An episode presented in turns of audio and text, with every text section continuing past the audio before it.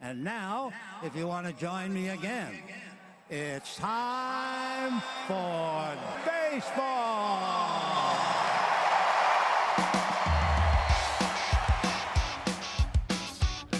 Driven deep to right field.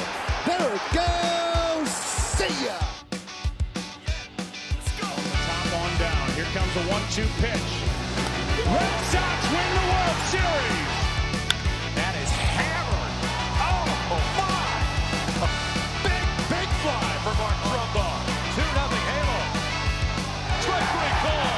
You can talk to the hand. Drives one deep left field. That goes Upton. Back near the wall. It's out of here. Bartolo has done it. The impossible has happened. Hallo Baseball Deutschland. Das war es. Das Vatertag, Männertag, äh, Christi Himmelfahrtswochenende und jeder gestandene Baseball-Fan weiß, was das bedeutet im amerikanischsten Sport, der amerikanischen Sportart, im deutschesten Land des deutschesten Deutschlands. War es die englische Woche, die unsere erste Bundesliga ziemlich durchgewirbelt hat. Einige Veränderungen gab es tatsächlich auch im Süden, dazu kommen wir gleich, aber, aber um das aufzuarbeiten, heute in Rekordform, weil er morgen geschäftlich durch die Republik muss, ist bei mir der einzigartige, der einmalige, The Big D from the Big B, David Decay Kania. Hallo David, wie geht's dir? Hallo Martin, hallo Baseball Deutschland. Ja, mir geht es soweit ganz gut. Ich hoffe dir und euch da draußen auch. Und tatsächlich bin ich morgen nicht äh, innerhalb von Deutschland unterwegs, sondern europaweit, also international Style, wie man so schon sagt. Wow, wow, wow, wow. Werde, das wird die nächsten Wochen etwas äh, sportlich für uns beide, aber das sind wir mittlerweile gewohnt. Äh, morgen geht es erstmal nach Madrid und nächste Woche geht es äh, nach Frankreich, also eher in deine Richtung wieder. Aber ähm, das ist ja, wie wir immer so schon sagen, kein äh, Tourismus- oder Reisepodcast, sondern hier geht es um die knallharten Fakten und zwar knallharte Fakten, was Baseball angeht. Und ähm, du hast es gerade eben schon erwähnt im Introduction-Style. Äh, wir hatten einen Doppelspieltag, das heißt äh, kurz vor äh, Vatertag, Schrägstrich Herrentag, Schrägstrich Christi Himmelfahrt. Und diesem äh, letzten Wochenende gab es quasi Hin- und Rückspiele und überhaupt und sowieso. Also ein kunterbuntes Programm und so viel sei schon mal vorweggenommen. Also es waren Ergebnisse dabei, die man so nicht erwartet hätte. Ähm, es waren ja äh, deutliche Ergebnisse dabei und ja, es ist einiges auf jeden Fall passiert, Martin. Ja, und wir fangen doch einfach mit den vier ersten Begegnungen an. Das Schöne war, es war ja Doppelspieltage, glaube ich, komplett durchgehend. Also jede Mannschaft hat gegen die andere Mannschaft viermal gespielt, ähm, was es ein bisschen einfacher macht, das Ganze durchzusprechen. Und dann fangen wir doch mit den Leuten an, die tatsächlich Mittwochabend um 19 Uhr bereitgestanden haben, um uns Baseball zu geben. Das waren die strugglenden Mannheim Tornados und die immer noch starken Guggenberg Legionäre. Die haben sich Mittwochabend 19 Uhr zusammengefunden im Guggenberg Legionäre der Armin Wolf Baseball Arena, um uns das erste Spiel des Wochenendes zu geben. Und was war das denn für ein Spiel? Wenn man Buchmacher wäre, wenn wir auf Sport wetten würde, wäre das natürlich eine der Series, wo man ganz klar auf eine der beiden Mannschaften tippt. Und wer das gemacht hat, hat richtig getippt, denn im ersten Spiel hat sich schon gleich gezeigt, neun Innings sind die Spiele der Guggenberg Legionäre. 7 zu 0 schlagen sie die Mannheim Tornados, die mit sechs Hits und zwei Errors da gestanden haben. Selber konnten sie keinen Run erzielen. Und das war halt unglaublich gut durch das Guggenberg Legionäre Pitching. Denn äh, Kedano de Leon und Mendelssohn zusammen haben äh, zusammen die neun Innings durchgepitcht, elf Strikeouts geworfen und nur zwei Leute on Base gelassen. Und im Vergleich zu Engelhardt und Adler auf der anderen Seite, ähm, die haben ganze neun Menschen gewalkt. Das heißt, neun mal die erste Base umsonst abgegeben. Dazu kamen die zehn Hits der Legionäre zu einem 7 zu 0 Ergebnis. Und wie soll es denn noch anders sein? Joey Kedano de Leon mit sechs Innings gepitcht, vier Hits abgegeben, sieben Strikeouts, war auch Spieler der Partie. Ähm, die Legionäre ansonsten sehr stark unterwegs mit einem Double und äh, fünf, äh, zehn ganzen Hits, fünf RBIs, die anderen sind durch Walks und Errors reingekommen. Ähm, keine Home Runs, aber und jetzt kommt sechs Stolen Base, das vor allen Dingen äh, äh, der gute Eric Harms äh, so gefühlt jede Kissen doppelt genommen hat. Da war jeder Single war ein Double, jeder Walk äh, ging sofort auf die zweite Base. Also der Mann hat an dem Tag seine Speedy Gonzales Schuhe gehabt. Einmal gewalkt, einmal Strike ausgegangen, einmal Left on Base und dazu noch drei Stolen Bases. Also ähm, der hatte das Memo nicht bekommen, dass in Deutschland die Kissen noch nicht größer sind, aber ist trotzdem auf alles gegangen. Äh, Catcher der Mannheim Tornados äh, Still konnte ihn überhaupt nicht aufhalten. Der hat alles genommen, was er wollte, ist damit auch zweiter Spieler der Partie geworden. Und 7 zu 0 schlagen die Legionäre die Tornados im ersten Spiel. Ja, und du sagst es schon, also Grundstein hier war äh, Errors und Walks. Ähm, und ja, das bringt uns dazu irgendwie, dass die Mannheim Tornados dieses Jahr wirklich in einer Negativspirale drin stecken und irgendwie überhaupt nicht rauskommen. Bis jetzt äh, wir haben ja noch die anderen Spiele noch nicht besprochen, ähm, aber man konnte ja davon ausgehen, dass gegen die Regensburg-Legionäre nicht unbedingt irgendetwas zu holen sein wird. Lediglich ein Sieg äh, ist jetzt bis jetzt äh, äh, den ähm, Mannheim Tornados geglückt und sie haben schon einen ja, beachtlichen Rückstand auf die vorherigen Plätze. Somit muss man sich so langsam wirklich, wirklich Sorgen machen, in welche Richtung das denn geht.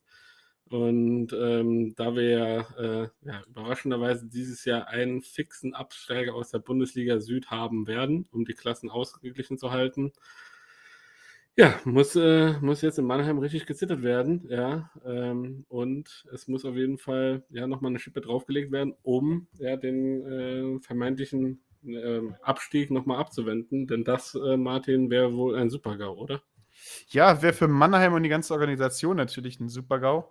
Ähm, gibt natürlich jetzt äh, einige hämische Stimmen in, in Deutschland, äh, die man immer wieder hört, die auch bei uns am Baseballplatz öfter gesagt werden, was das Mannheimer Thema angeht. Aber wäre natürlich eine, eine Tragödie, wenn Mannheim absteigen müsste. Aber äh, ob es so ist, zeigen natürlich immer noch die Playdowns. Ähm, Spiel 2 hat eins gezeigt. Äh, man kann den Catcher wechseln, aber man kann den Regensburg-Legionären nicht das Bases-Stealen verhindern gefühlt. Also ich weiß jetzt nicht, ob die das tatsächlich so gescoutet haben und von Anfang an einfach Gas gegeben haben oder irgendwie gesehen haben, dass der Catcher keinen guten Arm hat. Insgesamt im zweiten Spiel nochmal sieben Stolen Bases. Das sind jetzt schon mal äh, 14, nee, 13 Stolen Bases in zwei Spielen. Das ist Wahnsinn. Wenn man sich das holt, äh, das sind aus Single, sind das Double gemacht, sind teilweise dritte Bases genommen worden. Dazu kamen halt wieder auf Seiten von Mannheim elf Walks und zwei Errors, ähm, was halt einfach die sechs Hits von Regensburg halt einfach umso besser gemacht haben, weil du walkst jemanden, der stealt die Second Base, dann steht er in Scoring Position und dann reicht ein Base-Hit und der ist der Mann zu Hause. 8 zu 1 schlägen die Legionäre Mannheim im zweiten Spiel. Vor allen Dingen das siebte Inning war hier entscheidend. Da sind nämlich komplett sechs Runs reingekommen für die Legionäre. Und Mannheim konnte eigentlich nur zuschauen. Einmal im fünften Inning konnten sie kurz äh, selber Triumph setzen, selber einen Punkt machen. Aber ansonsten war das eine einseitige Sache. Regensburg vom Starten Pitching an, Tomek mit seinem dritten Sieg, Freisberger und Larsen hinten raus machen das Ding zu. Zehn Strikeouts geworfen zusammen, drei Hits zugelassen und einen Run kassiert. Und das war's also Mannheim auch in Spiel 2 absolut chancenlos. Ja, und somit war das äh, ja, Vatertagswochenende so ein bisschen dahin für die Mannheim Tornados. Ähm, zwei Niederlagen gegen die favorisierten Regensburg Legionäre. Und ja, du hast es vorhin schon erwähnt, äh, am vergangenen Wochenende dann quasi der Rückspieltag. Äh, also wir haben eine Vier-Spiele-Serie. Ähm, zwei Spiele bei den Legionären, zwei Spiele bei den Mannheim Tornados. Und ähm, da muss man zumindest mal sagen, in Spiel 1 kam zumindest mal sowas wie ja eine gewisse gewisse Hallo-Wach-Situation, aber gereicht hat es trotzdem nicht, Martin. Ja, Spiel 2, also Spiel 3 und 4 war dann Samstag, damit zweimal sieben Innings für beide Mannschaften nur, ähm, was aber natürlich nach zwei Spielen in so kurzer Voraussicht äh, immer noch dem Team in den Knochen liegt. Ähm, und du sagst es schon, Spiel 1 hat einen kurzen Moment äh, Hallo wach gehabt, nämlich das war das erste Inning. Die Legionäre gehen in Führung, aber Mannheim kann ausgleichen. Und äh, das konnte man lange halten, bis im vierten Inning, ähm, wo dann halt äh, die Legionäre fünf Runs erzielt haben, um davon zu ziehen. Einen konnte Mannheim danach setzen, dann nochmal auf drei für die Legionäre und im sechsten, siebten Inning konnte Mannheim das Ganze auf neun zu vier verkürzen. Was man aber gefunden hat, war äh, scheinbar ein Mittel gegen das Gestiele, denn Catcher Höhenlein war jetzt auf, war hinter der Platte und der hat tatsächlich nur drei Stolen Bases zugelassen. Ähm, Defensivstatistiken sind immer ein bisschen schwer rauszuholen, deswegen schaue ich mal ganz kurz, ob ich was finde. Nein, habe nichts gefunden auf der äh, schnellen Sache, wie viele er gestohlen, also wie viele er aufgehalten hat. Aber scheinbar hat man hier gesehen, äh, dass ein besserer Catcher mit einem besseren Arm hinter der Platte sitzt und hat dann auch weniger Stilversuche einfach gehabt. Aber nichtsdestotrotz ist Pitching von ähm, den Legionären sehr stark. Petrol mit seinem dritten Sieg jetzt auf dem Hügel elf Strikeouts geworfen in äh, sechs Innings. Wer jetzt wieder Mathe kann, weiß, sechs mal drei sind 18, davon elf Leute ausgestrikt. Das heißt, nur sieben aus musste seine Verteidigung machen, die diesmal auch einen Hit, äh, einen Error zugelassen hat. Aber die Legionäre einfach das stärkere Team. 13 Hits haben sie erzielt, ähm, wurden neunmal gewalkt.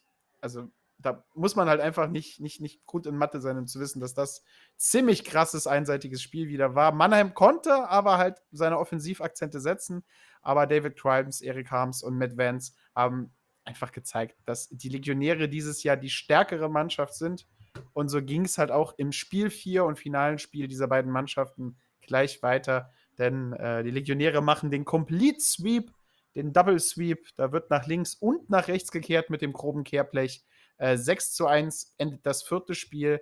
Drei Runs im ersten Inning sorgen halt eigentlich schon dafür, dass Mannheim von Anfang an im Rücktreffen ist. Dann hört man im dritten Inning auf das 4 zu 0. Dann gibt es im fünften Inning nochmal ein kurzes Aufbäumen von äh, Mannheim, die einen erzielen. Aber am sechsten, siebten machen die Legionäre noch einen jeweils drauf und 6 zu 1 gehen sie nach Hause.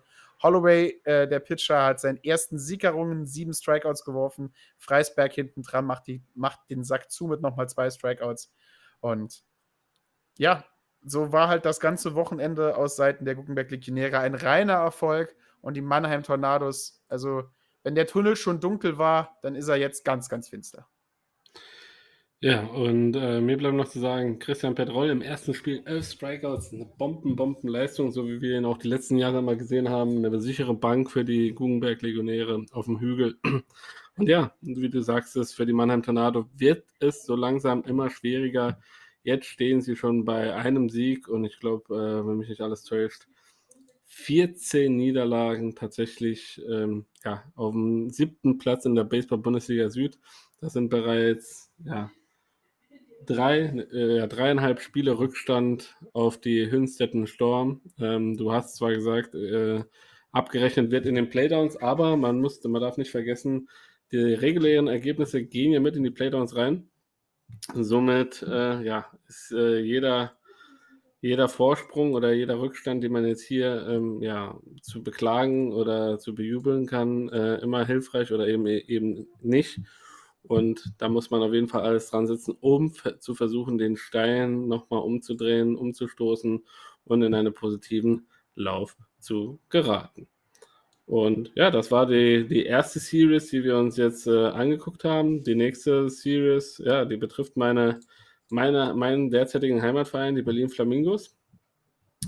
Die trafen äh, am Vatertags, Herrentag, Wochenende auf die Doren White Farmers und ohne dass ich äh, eine rosa Brille, Flamingo-Brille auf hätte, hätte ich direkt schon gesagt, okay, das wird ein Split. Ja. Und Martin, äh, sollte ich recht behalten oder eben nicht?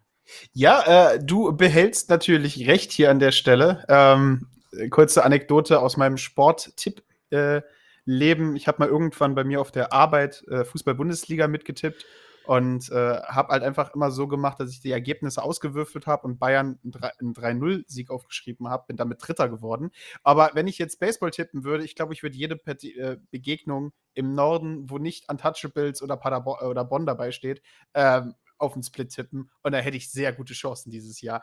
Ja, die Doren Wild Farmers auf die Berlin Flamingos, das kleine gallische Dorf gegen die pinken Vögel aus der Hauptstadt. Und äh, die ersten Spiele sind im heimischen Doren Wild Farmers Park im Baseballfield der Wild Farmers. Ein kleines Schmuckstück mitten in, von Feldern. Ähm, und in dem kleinen Schmuckstück hat es lange, lange, lange Zeit nach einem sehr ausgeglichenen Spiel ausgesehen. Berlin mit äh, Esteban auf dem Hügel und Weber, der danach kam, und äh, Matusevicius auf Seiten der Doren Wildfarmers ein Complete Game geworfen, wieder zweimal sieben Innings. Ähm, aber dann kam das sechste Inning und da ist wieder der Moment, wo man sich gedacht hat, okay, da hat man den Pitcher vielleicht ein bisschen zu lange drauf gelassen. Ähm, denn im sechsten Inning scoren die Doren Wildfarmers fünf ganze Runs und gehen 6 zu 0 aus dem ersten Match raus.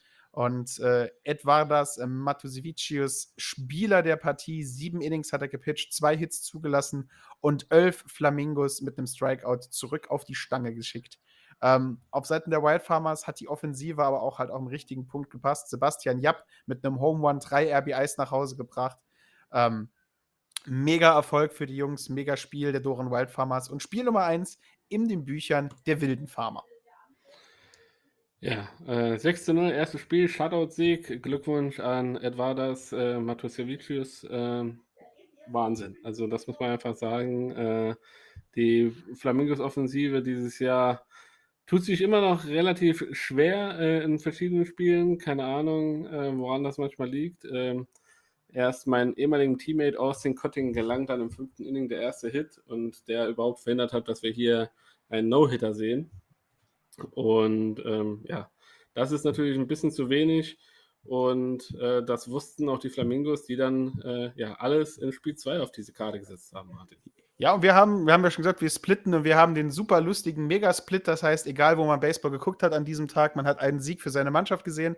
Denn Spiel Nummer 2 geht 5 zu 3 für die Berlin Flamingos aus. Und hier war ein glückliches und wichtiges sechstes Inning äh, entscheidend dafür. Und der Held dieser Siegesstory ist der Nummer 9 Hitter der Berlin Flamingos, äh, der DH auf dem letzten Schlagplatz, äh, der gute äh, Gabriel Tovar-Collet. Der hat einen einzigen Hit an diesem Tag und den hat er dann richtig getroffen. Das war nämlich ein Home Run, der drei RBIs nach Hause gebracht hat.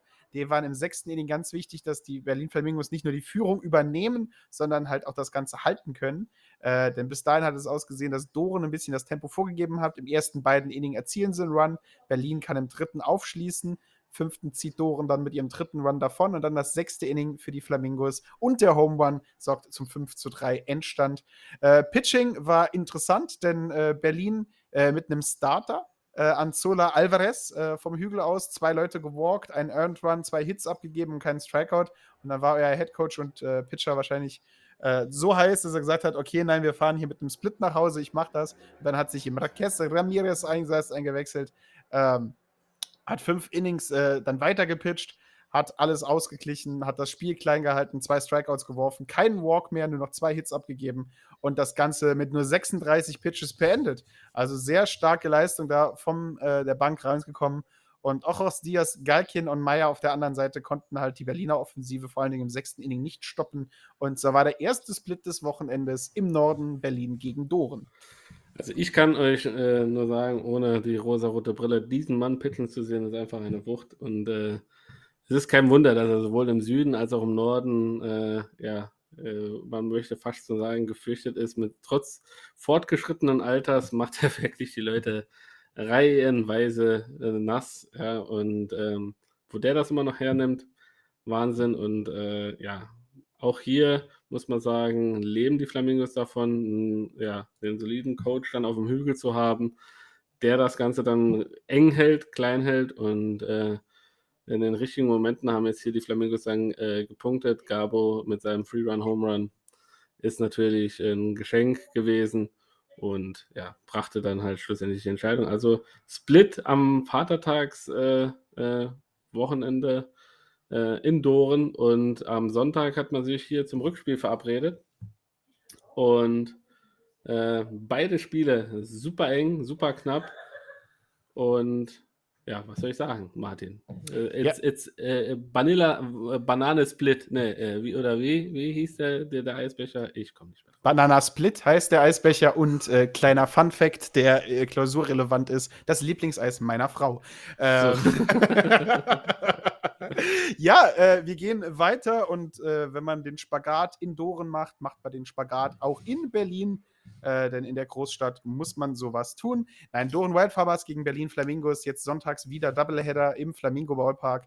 Äh, geht interessant und spannend los. Doren und Berlin zeugen im ersten Inning nämlich gleich von Offensivpower und können jeweils einen Run erzielen. Dann geht Doren mit zwei Runs im dritten Inning in Führung, aber Berlin hält, hält, hält Kontakt und dann schafft man es tatsächlich im fünften Inning wieder mit drei Runs die Führung zu übernehmen. Und das Pitching macht dann den Schliss. Äh, so ähnlich wie im letzten Wochenende.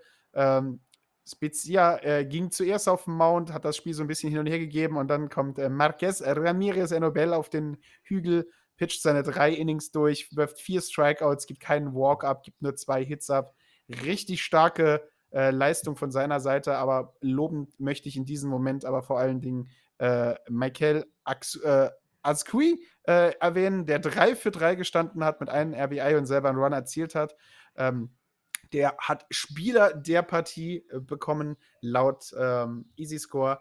Aber äh, toller Sieg für die Berlin Flamingos. Ähm, vor allen Dingen vor heimischem Publikum das erste Spiel zu holen, äh, ist wichtig. Aber äh, man hat es schon so ein bisschen gesehen. Man hat Enobel Marquez Ramirez seine Geheimwaffe in Spiel Nummer 1 eingesetzt. Und äh, wir haben ja schon gesagt, es ist ein Split, deswegen müssen wir nicht lange dran fackeln. Das zweite Spiel geht an die Doren Wildfarmers. Ergebnis kann ich sagen: 8 zu 5 für Doren. Ähm, und ich glaube, bis zum siebten Inning äh, kann ich das auch noch mitverfolgen. Denn im siebten Inning hat es scheinbar 5 zu 5 gestanden. Und ich weiß nicht, was da passiert ist, aber Easy Score hat auch gesagt: Nee, dann hören wir auf. Äh, weiter zähle ich das Ganze nicht auf. Deswegen, wie es weitergegangen ist, äh, schaue ich mal kurz, ob der Spielreport mir was davon gibt oder ob du mir da aushelfen kannst, weil gesagt, Easy Score endet da. Ja, in, in, tatsächlich, tatsächlich ging es in die Verlängerung, ja. Ähm, und wie das so oft so ist bei den äh, Berlin Flamingos, wenn die auf die Doren Wild Farmers treffen, dann ist es meistens äh, ähm, ja nicht, nicht, nicht in normalen Innings vorbei, sondern da muss man nochmal äh, noch ein bisschen äh, nachlegen.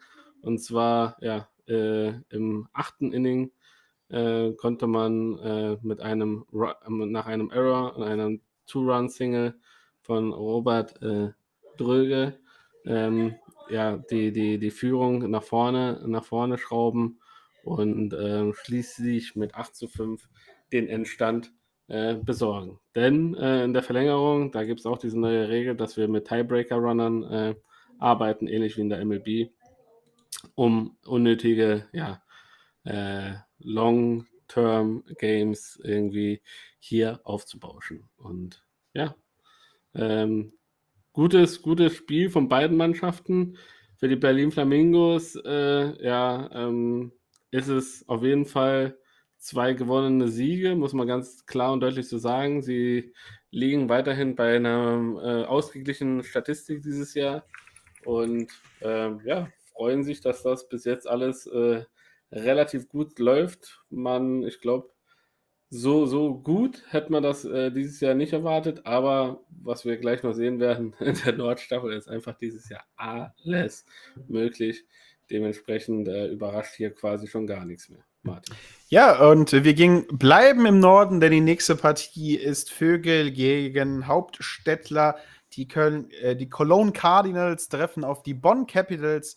Eie, da sind so viele Cs in diesen Namen, da bin ich mir schon sicher, da werde ich mich heute ein bisschen versprechen.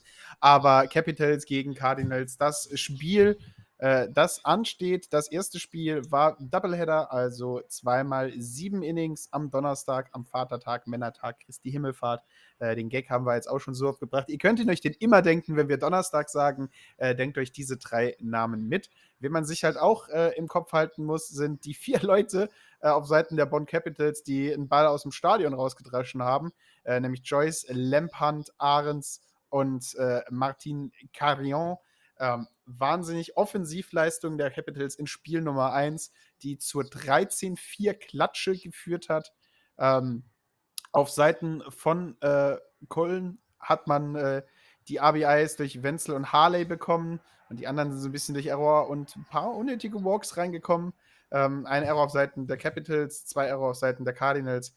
Also man muss dazu sagen, ähm, Bonn, die deutlich stärkere Mannschaft, die auch mit äh, stärkerem Pitching angefangen hat, von Karpf äh, auf Handinis und Brenk machen das Ganze zu. Ich bin in einer Sekunde da, mein Nachbar entscheidet jetzt mit dem Rasenmähen anzufangen. Ich muss kurz eine Tür schließen. Moment.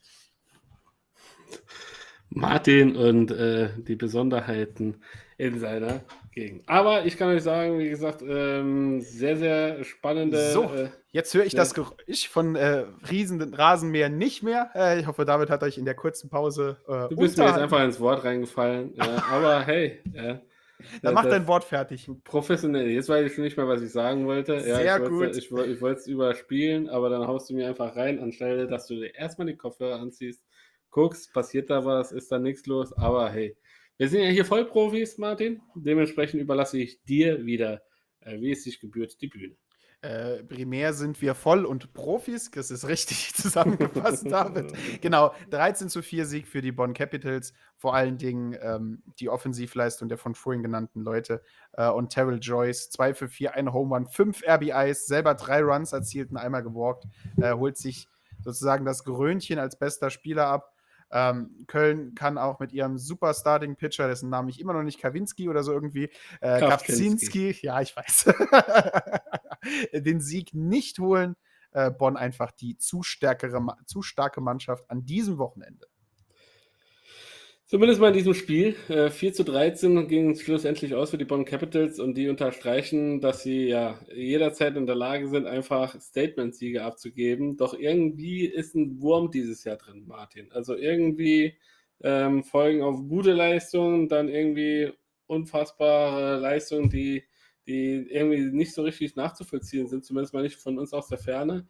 Ähm, in Spiel 2 äh, von diesem Doppelwochenende haben äh, die Bonner ihr, ja, ihr meisterliches Gesicht gezeigt gegen die Cologne Cardinals. Ähm, Ja, also komplett ausgepackt. Also wer Spiel 1 schon äh, die, die Stärke der, der äh, Bonn Capitals bewundern durfte, darf in Spiel 2 das nochmal machen. Vor allen Dingen Inning Nummer 1 war mehr als ein Genickbruch. Inning Nummer 1 war halt eigentlich schon die Einäscherung. Sieben Runs im ersten Inning. Äh, dann hast du noch Zach Dodson auf dem Hügel, was dafür sagt, dass das Spiel sowieso nicht so lang geht für die gegnerische Offensive. Und äh, Stockhaus äh, konnt, war einfach komplett. Also Stockhausen waren beide auf dem Hügel, einmal M. -Punkt und einmal P. -Punkt Stockhausen.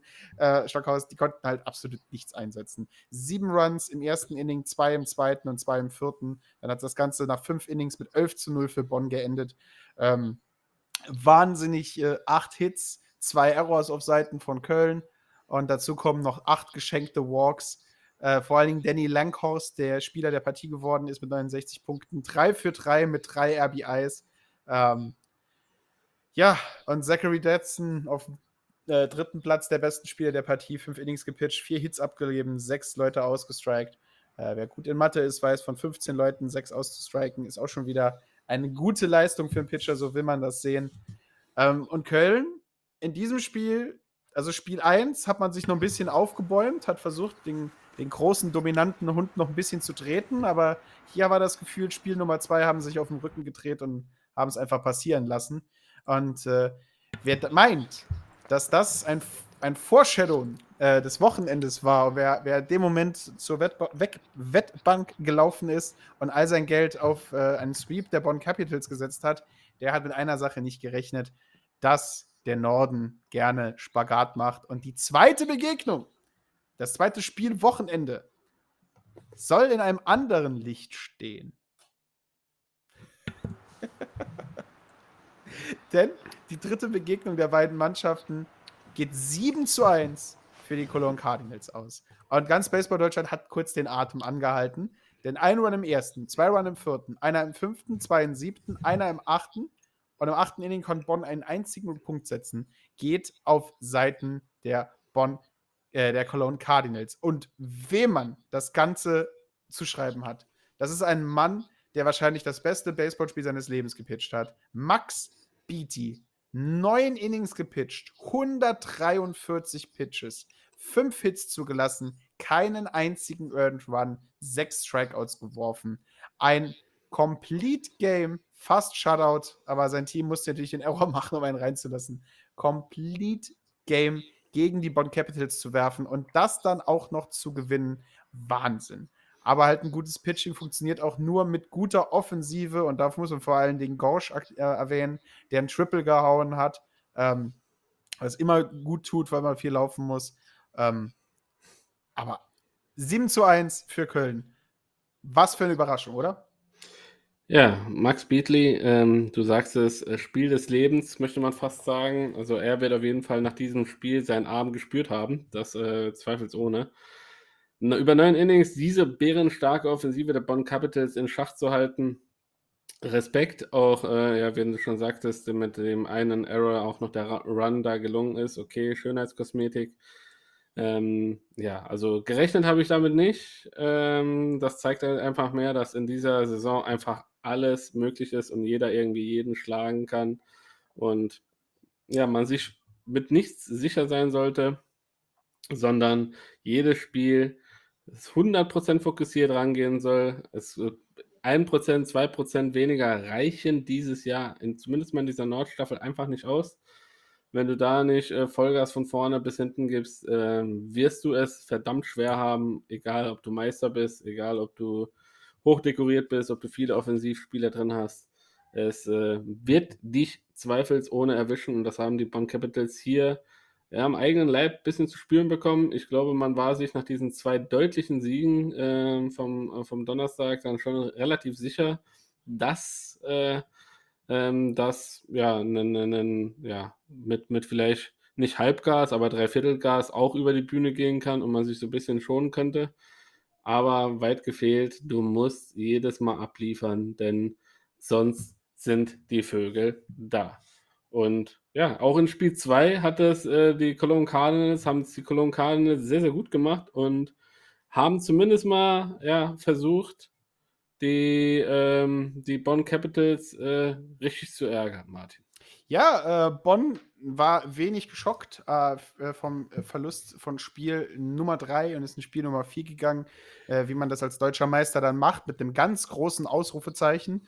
Und äh, Bonn hat sich überlegt, sie nehmen ihr zweitgrößtes Ausrufezeichen, das sie am Wochenende gefunden haben, und machen vier Runs im ersten Inning. danach hat sich die Defensive der Cologne Cardinals aber ein bisschen gefangen, ist Pitching auch. Ähm, und man hat sie halt klein halten können. Und Köln immer wieder in diesen Momenten stichelt. Schafft es, die Führung ein wenig zu halbieren im sechsten Inning 4 zu 2. Bonn zieht dann mit einem Run nochmal im siebten Inning davon. Er steht 5 zu 2 und dann sind wir im neunten Inning.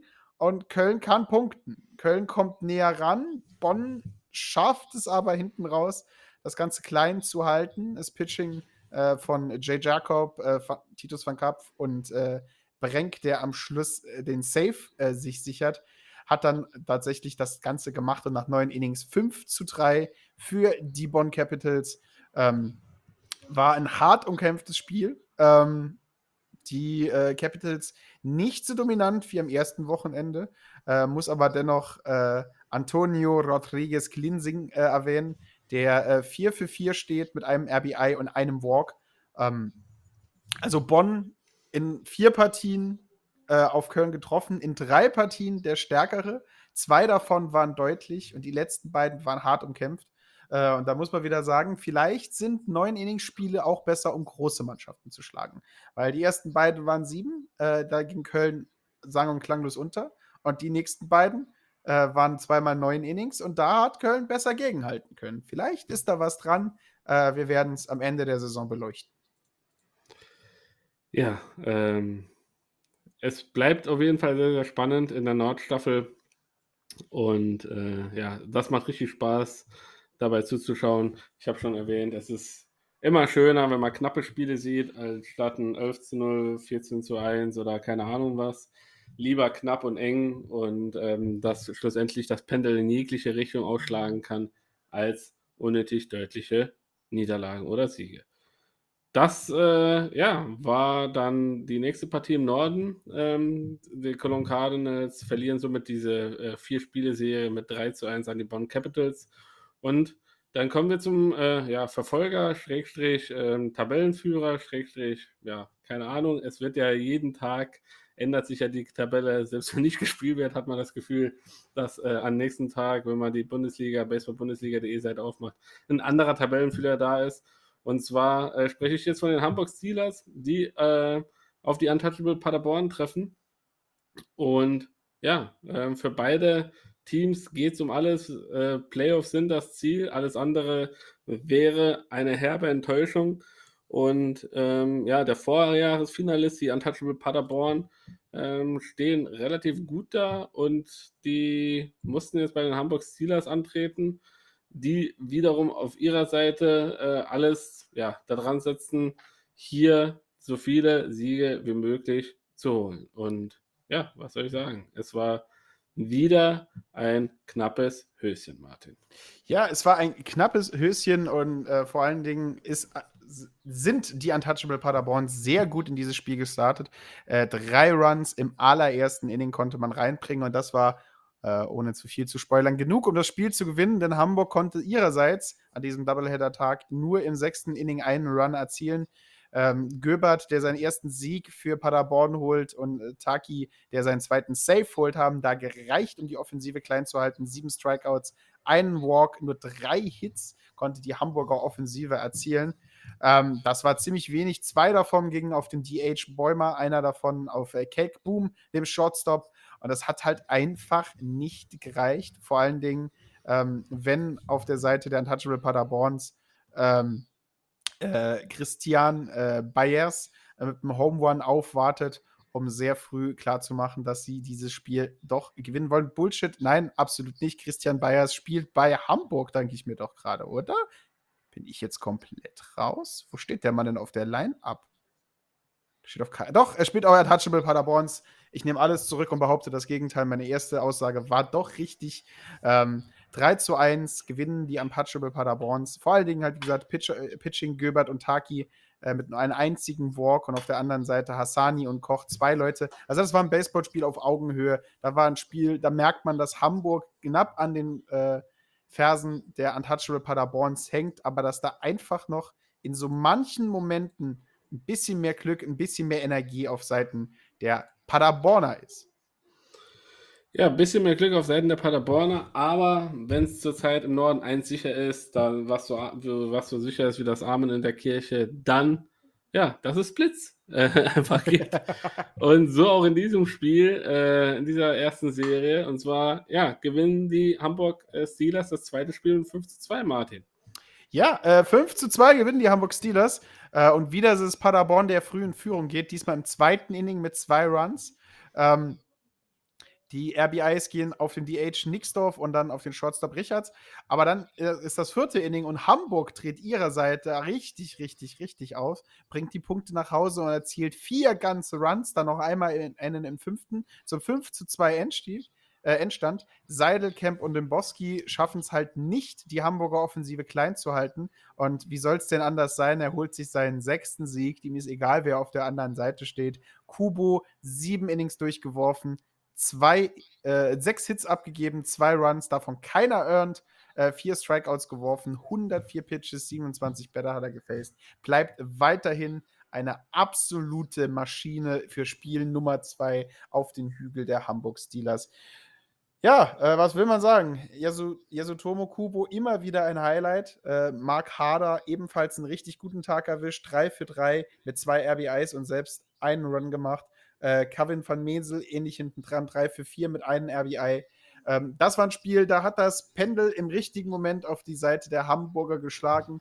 Eine Sache, die wir an diesem Wochenende leider für die Hamburger, aber Gott sei Dank für die Untouchable Paderborns so nicht mehr sehen werden. Aber super spannende Spiele sind die beiden folgenden.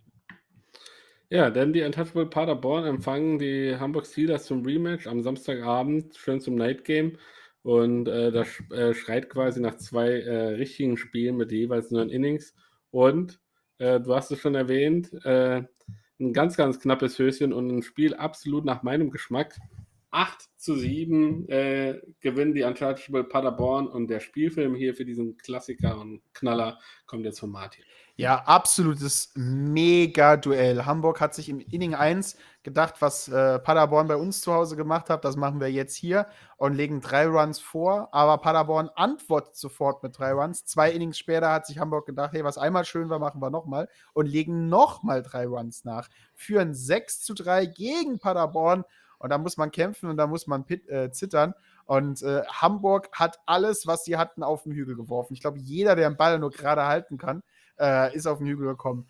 Kilisch angefangen, Bäumer dann raufgekommen, der hat äh, einen Earned Run bekommen und ist dann sofort wieder runter. Dann hat man Müller draufgesetzt, der drei Innings durchgepitcht hat. Dann kam Hasani, dann kam Koch und am Schluss Bäumer, der das Ding leider verloren hat. Ähm, aber äh, mega, mega, mega Duell. Denn hinten raus, äh, jetzt war ich so schon wieder gehypt für das Ganze. Im siebten Inning verkürzt Paderborn auf 6 zu 4. Im achten Inning übernehmen sie tatsächlich ähm, die Führung mit 7 zu 6. Und dann ist das neunte Inning und Hamburg kann ausgleichen auf 7 zu 7. Und dann, wie schon erwähnt, Bäumer dann mit der Unglückschance, mit dem Schlechten, was man nicht haben will, kommt auf den Hügel.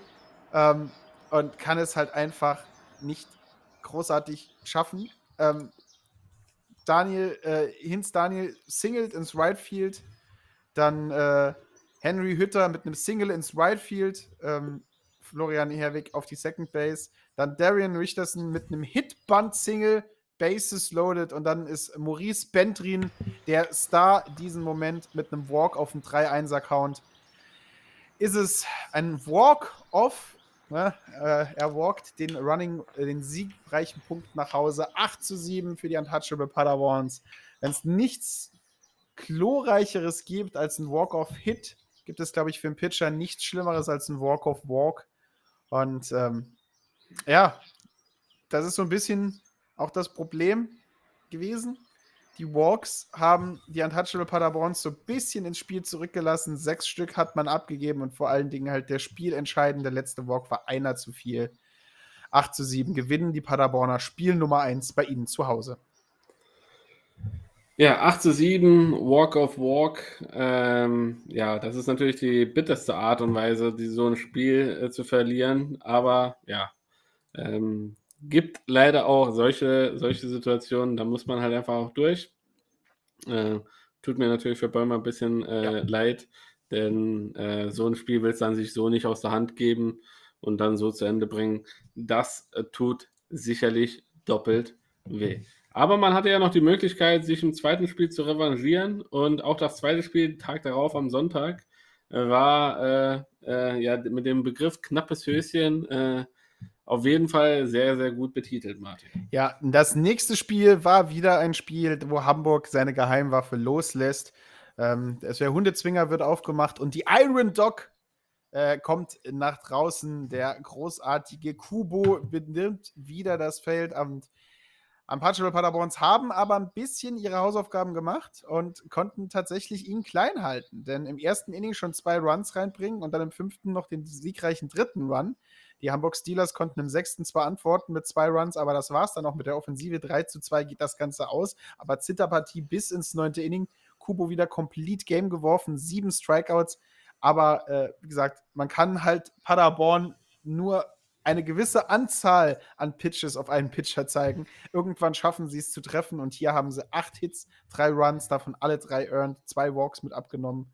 Ähm, Kubo immer noch ein unglaublicher Pitcher, aber die Paderborner lernen schnell, lernen schnell Pitch Rotations, sind schnell dabei und auf ihrer Seite die Pascal, Seidel und Kemp äh, halten die, äh, das Ganze klein, sorgen dafür, dass sie gewinnen. Und so ist es im heimischen Ballpark ein Sweep für die Untouchable Paderborns, kein Split. Der Norden hat sich da ein wenig selbst überrascht, aber Paderborn eine richtig starke Mannschaft und Hamburg immer nur mit so einem kleinen Quäntchen Glück zu wenig. Da, der Walk ist es nicht, sondern du schaffst es tatsächlich dann Strikeout zu werfen und dann Double Play und dann bist du raus und hast noch ein weiteres Inning. Ähm, Kubo hat nicht dieses schlechte erste Inning, wo er zwei Runs abgibt und dann gewinnst du 2 zu 1 auf der ganzen Sache. Das sind alles so, ja, so, so, so Momente, wo das Glück, wo Fortuna nicht auf der Seite äh, der Hanseaten ist und äh, aus vier Spielen geht Paderborn mit drei Siegen hervor. Ja, Glückwunsch an die Paderborn Untouchables, die somit ihrerseits äh, Anspruch auf den Titel im Norden so ein bisschen geltend machen wollen und äh, sich so oben äh, zurzeit vor den Bonn Capitals äh, festsetzen mit äh, zehn Siegen und sechs Niederlagen zurzeit. Und ja, ähm, alles daran setzen, ähm, ja, eine kleine Wachablösung im Norden äh, durchzuführen. Doch ähm, noch sind ein, zwei Spiele äh, zu absolvieren.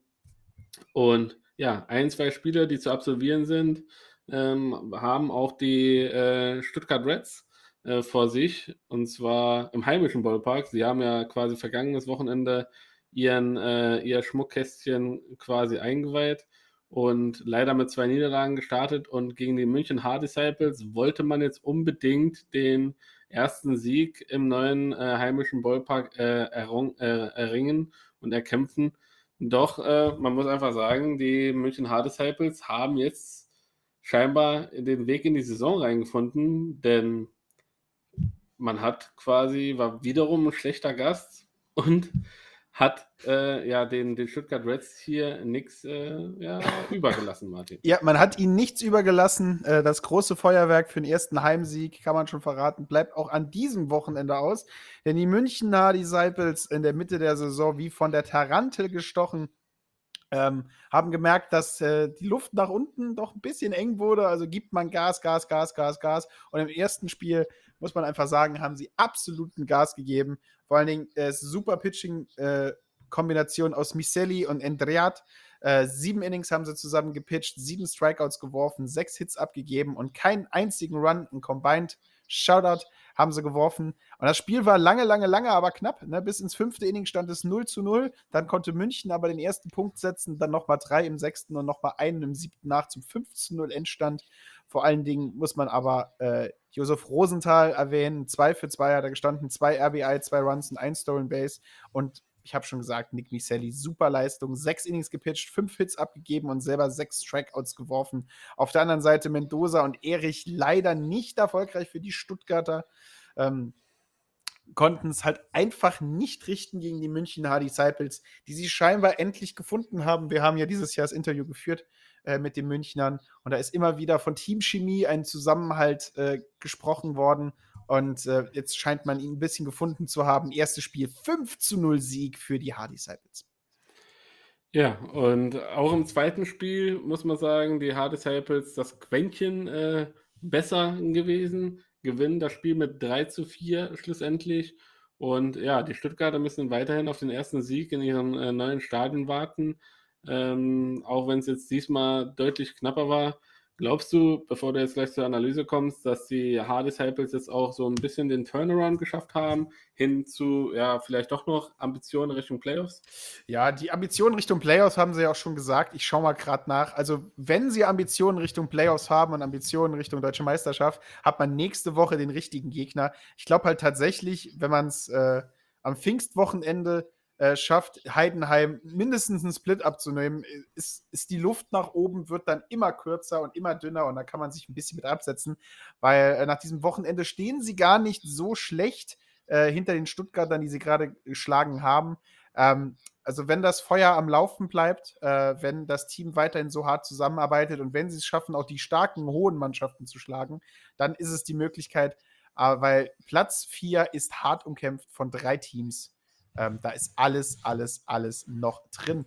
Äh, ähnlich wie in Spiel Nummer 2, das ebenfalls hart umkämpft war. München konnte zwar sehr früh mit drei Runs im ersten Inning in Führung gehen, aber zu Ende des sechsten Innings hat Stuttgart das ausgegleicht und siebte und letzte Inning schafft es München dann tatsächlich mit einem Run in Führung zu gehen und das durchaus zu halten.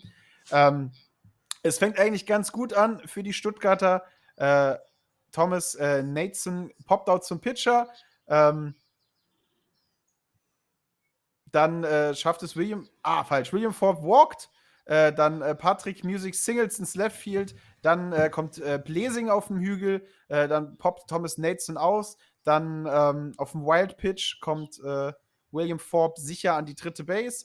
Dann ist ein Walk, der dafür sorgt, dass die Bases geloadet sind. Und dann scored William Forbes auf dem weiteren Wild Pitch zum Go-Ahead-Run.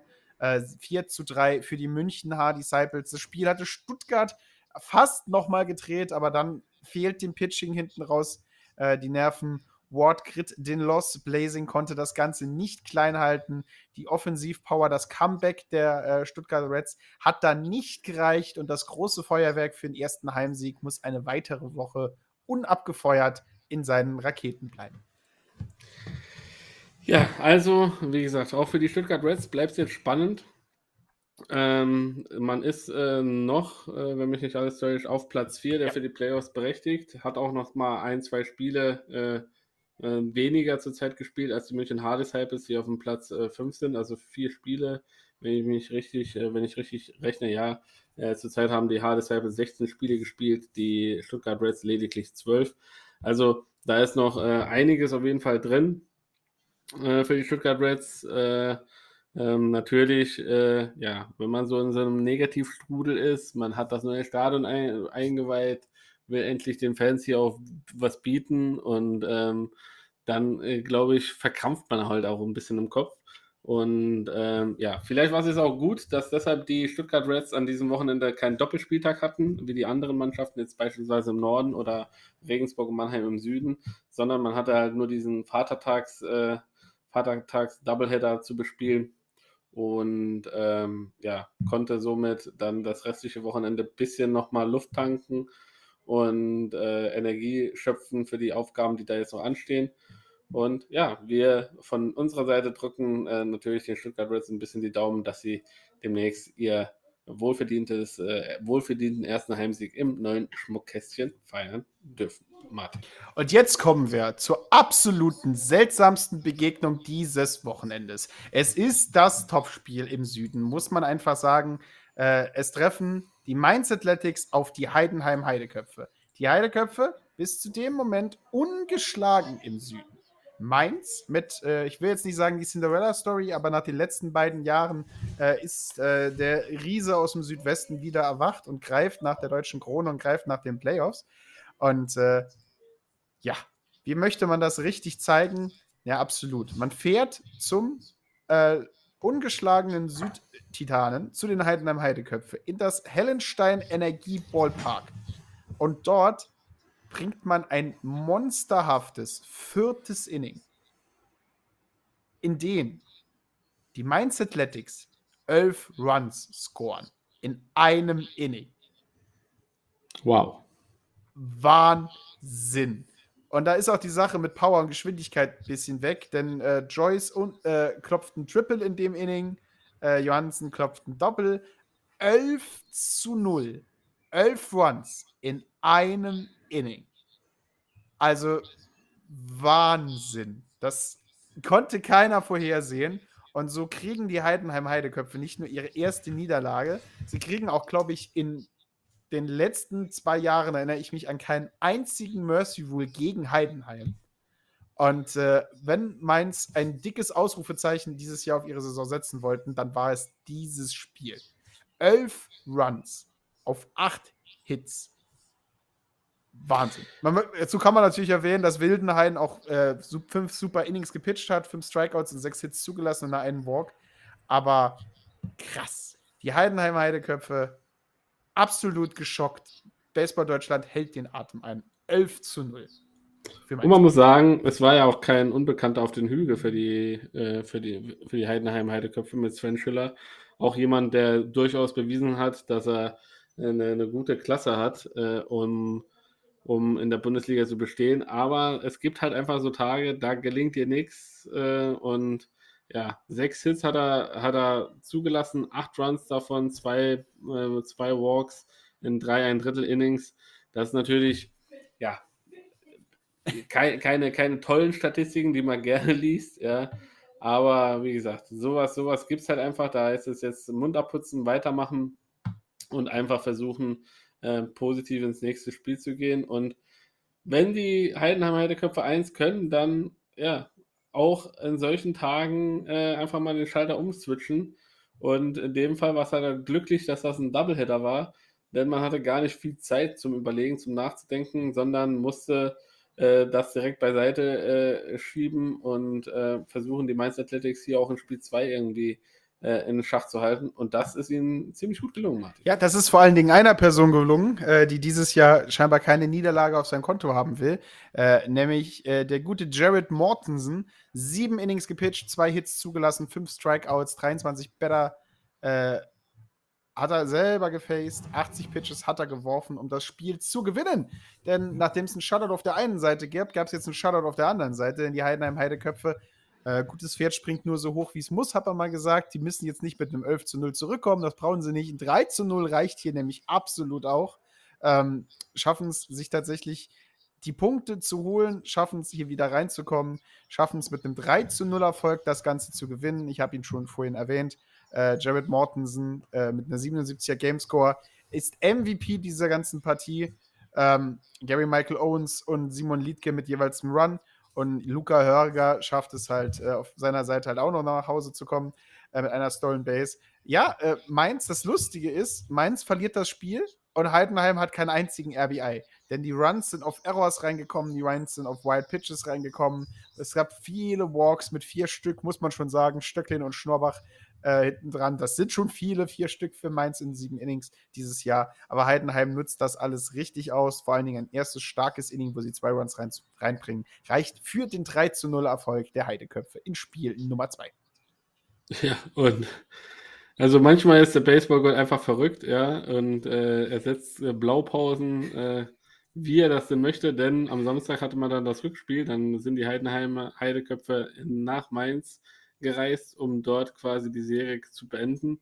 Und äh, ja, was, was soll ich sagen, Martin? Also ich, ich kann mich daran erinnern, ich habe den Post von den Mainz Athletics gesehen und ich dachte mir, das muss doch irgendwie, also ich wusste jetzt nicht mehr genau das Ergebnis vom ersten Spiel am Vatertag, aber ich dachte, okay, in meiner Timeline ist mir ein altes Ergebnis einfach nochmal reinge, reingeflutscht, ne? weil, weil es waren quasi also fast die identischen Ergebnisse. Ja, es waren fast die identischen Ergebnisse, als man sich äh, das Ganze angeschaut hat, nur äh, von den Spielen umgekehrt. Denn der Gastgeber hat im Spiel Nummer 1 mit einem bockstarken äh, äh, Mike Bolsenbrück äh, zu tun, der sieben Innings mit äh, 99 Pitches beendet hat, acht Strikeouts geworfen, einen einzigen Mainzer gewalkt, fünf Hits zugelassen. Und dazu kam ihre eigene nicht ganz so gute äh, Defensive mit ganzen drei Errors. Äh, Stahlmann, äh, Kotowski und äh, Tomlin Müller am Schluss konnten das Ganze halt dann nicht mehr wirklich aufhalten und Heidenheim erzielt mit zwei Punkten im ersten, einen Punkt im vierten, nochmal zwei im fünften, ein 5 zu 0 Sieg und äh, wer Tendenzen mag und wer lustige Ergebnisse mag, für den hüpfe ich tatsächlich ins letzte Spiel. Denn das ist, wie David schon gesagt hat, wenn man es einmal gemacht hat, macht man es doch einfach nochmal. Man beendet das Spiel gegen die Heiterheim Heideköpfe wieder mit Mercy Rule. 10 zu 0 kommen die Mainzer in ihrem eigenen Ballpark zurück. Tedesco holt sich seinen zweiten Sieg, sieben Strikeouts, einen einzigen Hit lässt er zu, einen einzigen Hit zum fast sonst äh, einen Hit und einen Walk, ansonsten wäre es ein Perfect Game gewesen, das durch Mercy beendet wurde. Sechs Runs im fünften Inning, 10 zu 0 für die Mainz Athletics, ein Home Run für äh, Catcher Sullivan, ansonsten Mainz bärenstark gespielt, zehn Punkte nach Hause gebracht Heidenheim sieht keine Chance. Äh, Pitcher Schiele, der drei Innings gepitcht hat, kriegt den Loss, hat zehn Hits zugelassen, vier Runs gehen auf sein Konto. Blitz hinten dran, jetzt die nächsten fünf zu. Einer ist durch den Error nach Hause gekommen. 10 zu 0 für Mainz.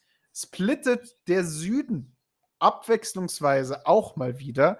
Und wenn Mainz dieses Jahr einen äh, Punkt setzen wollte, wenn Mainz sagen wollte, wir sind dabei beim Rennen um Platz 1, beim Rennen um die deutsche Meisterschaft, das war das Wochenende, wo ganz Baseball Deutschland auf, aufschaut, sie anschaut und denkt, ja, mit so einer Leistung kann das durchaus passieren. Mainz bärenstark, Mainz dabei, Mainz kommt weiter nach vorne. Und wie das Ganze aussieht, na, gehen wir nach abschließenden Worten von David zu diesem Spiel in die Tabelle. Ja, also Kalen Sullivan, Grand Slam Home Run in Style mal auf 8 zu 0 erhöht. Äh, natürlich muss man sagen, die Heidenheim Heideköpfe hier ihre jüngere Pitchergarde eingesetzt, um Erfahrung auch mal reinzubringen. Ist halt auch nicht unüblich bei so einem Doppelspieltag, aber alles andere als gewöhnlich, dass die Heidenheim Heideköpfe zweimal mit einem mit einer Mercy Rule nach Hause geschickt werden. Also das ist äh, da wird Klaus Ekle auf jeden Fall ein bisschen was zu tun haben während der Woche und seine Mannschaft wieder so ein bisschen ja, auf Spur zu bringen, ins Gewissen reinzureden und äh, ja, ihm nochmal zu verdeutlichen, was es heißt, wenn man für die Heidenheim Heideköpfe aufläuft. Martin, du hast es gesagt, das war unser kurzer Wrap-up äh, von dem vergangenen Wochen Doppelspieltagswochenende. Es ist unfassbar viel passiert. Wir haben unfassbar viel gesehen, unfassbar viel gehört und ähm, in der Tabelle hat es sich so einiges getan. Wie das gute alte Tradition bei uns ist, würde ich die Nordstaffel einfach übernehmen. Gerne. Du Nordlicht äh, darfst den Norden machen. dann, dann, dann lass mich äh, die Nordtabelle übernehmen. Ich habe es vorhin schon gesagt, die Untouchable Paderborn thronen zurzeit auf dem ersten Platz. Zehn Siege, sechs Niederlagen. Äh, sie haben zwei Spiele sogar weniger als der Zweitplatzierte mit Bonn, den Bonn Capitals, die elf Siege und sieben Niederlagen haben. Ähm, und dann kommt auch schon die Hamburg Steelers mit acht Siegen, acht Niederlagen. Und äh, dann die Berlin Flamingos mit sechs Siegen und sechs Niederlagen, auch eine ausgeglichene Statistik. Es ist einfach äh, ja, sehr, sehr, sehr, sehr spannend, was jetzt hier zurzeit abgeht. Äh, die Doren Wildfarmer mit sieben Siegen und neun Niederlagen äh, auf dem fünften Platz. Die Cologne Cardinals auf dem letzten Platz zurzeit in der Nordstaffel mit sechs Siegen und zwölf Niederlagen. Aber es ist halt alles drin. Es ist äh, ja dadurch, dass die Spiele ungleich verteilt sind, es kann jedes Wochenende sich die Tabelle nochmal in eine andere Richtung verschieben. Deshalb darf sich hier einfach keiner ausruhen, egal ob Spitzenmannschaft, Mittelfeld oder Abstiegskampf. Es äh, gefühlt könnten selbst noch die Untouchable Paderborn irgendwie absteigen. Ja, äh, also es ist einfach sehr, sehr spannend und das gefällt mir. Ein Doppel-Like von mir, Martin. Ja, und der Süden hat sich auch ein wenig gewandelt. Heidenheim seine ersten beiden Niederlagen und wegen einem Spiel weniger steht Regensburg 12 zu 2 jetzt an der Spitze, ein Spiel mehr, Entschuldigung. Äh, Heidenheim mit 11 zu 2 hinten dran, dann dicht gefolgt von Mainz mit 10 Siegen und 4 Niederlagen und dann hat man eine kleine Kluft. Äh, die den Kampf um Platz Nummer 4 eröffnet, den zurzeit Stuttgart mit der besseren Sieg-Percentage hält, mit 5 zu 7, aber H mit 6 zu 10, dicht gefolgt von Hünstetten mit 4 zu 10 und äh, Schlusslicht äh, Mannheim mit 1 zu 14. Die sind die eine Mannschaft, äh, der, die tatsächlich noch gegen Heidenheim spielen muss. Und äh, wenn sich einiges gezeigt hat, wird das wahrscheinlich ein äh, 1 zu 15 dann. Äh, aber Heidenheim, wie gesagt, äh, auf dem zweiten Platz, Regensburg erster und Mainz 3. Das sind wahrscheinlich auch unsere Favoriten für die Playoffs. Wer Platz Nummer 4 bekommt, ist so früh noch nicht zu sagen. Hünstetten, München und Stuttgart prügeln sich da um den vierten Platz. Vielleicht wird das nächste Wochenende das Ganze äh, ein wenig in, äh, ausgeglichener oder deutlicher machen. Und ich fange einfach mal an, weil ich so schön im Redefluss bin. Erstes Spiel am Freitag, den 26. Mai um 19 Uhr trifft Stuttgart auf Mannheim und deren zweites Spiel ist am Samstag, den 27. Mai um 13 Uhr. Und am Samstag eröffnen die Cologne Cardinals gegen die Hamburg Steelers den Reigen, den Reigen, Reigen. Den, den Reigen. Ähm, um 12 Uhr geht es da äh, los äh, im Circlewood Stadion in, in, Köln. Und das ist ein Doubleheader, ähm, der dann um 15.30 Uhr seine zweite Partie findet. Martin. Ja, und dann übernehme ich die Berliner, denn die treffen auf den deutschen Meister. Äh, wenn ich das richtig sehe, spielen sie in Berlin, die Bonn Capitals, zu Gast bei den Flamingos. Und das ist wieder so ein Spiel, äh, da kann man natürlich wieder spekulieren, sind die Berliner wieder dafür da, um äh, den deutschen Meister noch einen Stich zu setzen. Äh, kann die Geheimwaffe von Coach und Pitching Superstar äh, hier den deutschen Meister stechen? Das sehen wir Samstag, dem 27. um 17 Uhr und Sonntag, den 28. um 12 Uhr. Wir hoffen, dass es schönes Wetter am Samstag ist und dass das Spiel nicht zu lang dauert und nicht irgendwie unterbrechen werden muss wegen seltsamer Berliner Vorgaben. Äh, ja, das Wetter soll tatsächlich bombastisch werden. Äh, so viel schon mal vorweg gesagt, vorweg gesagt. Also allen Berlinern, die uns hier zuhören, kommt in den Flamingo Park und gönnt euch diese schöne Partie.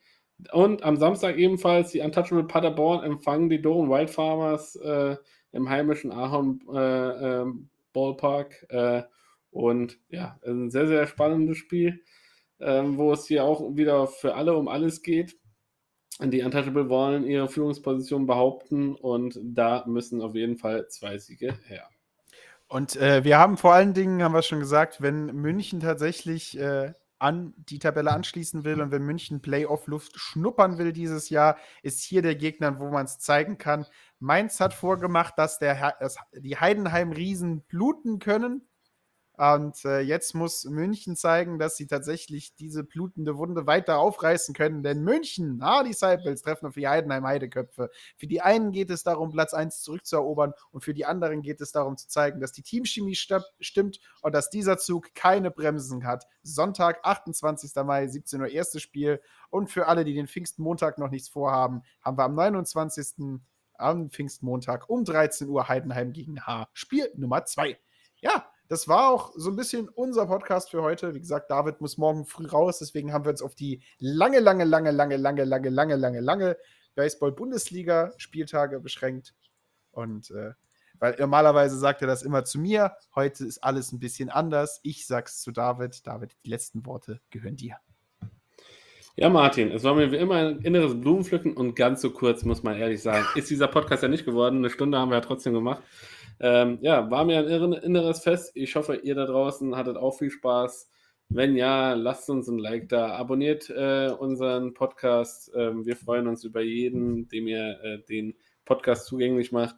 Und ja, äh, das war's äh, von mir, David, äh, wie Martin immer so schön sagt, DK, Kanya. Auf der anderen Seite, my brother from another mother, Martin, Dippy Seltzer. Wir sind Bald Bearded Baseball. Strike in dein Ohr. Ciao, Leute. Ciao, ciao. And Harper to center. Way back. Way back. See.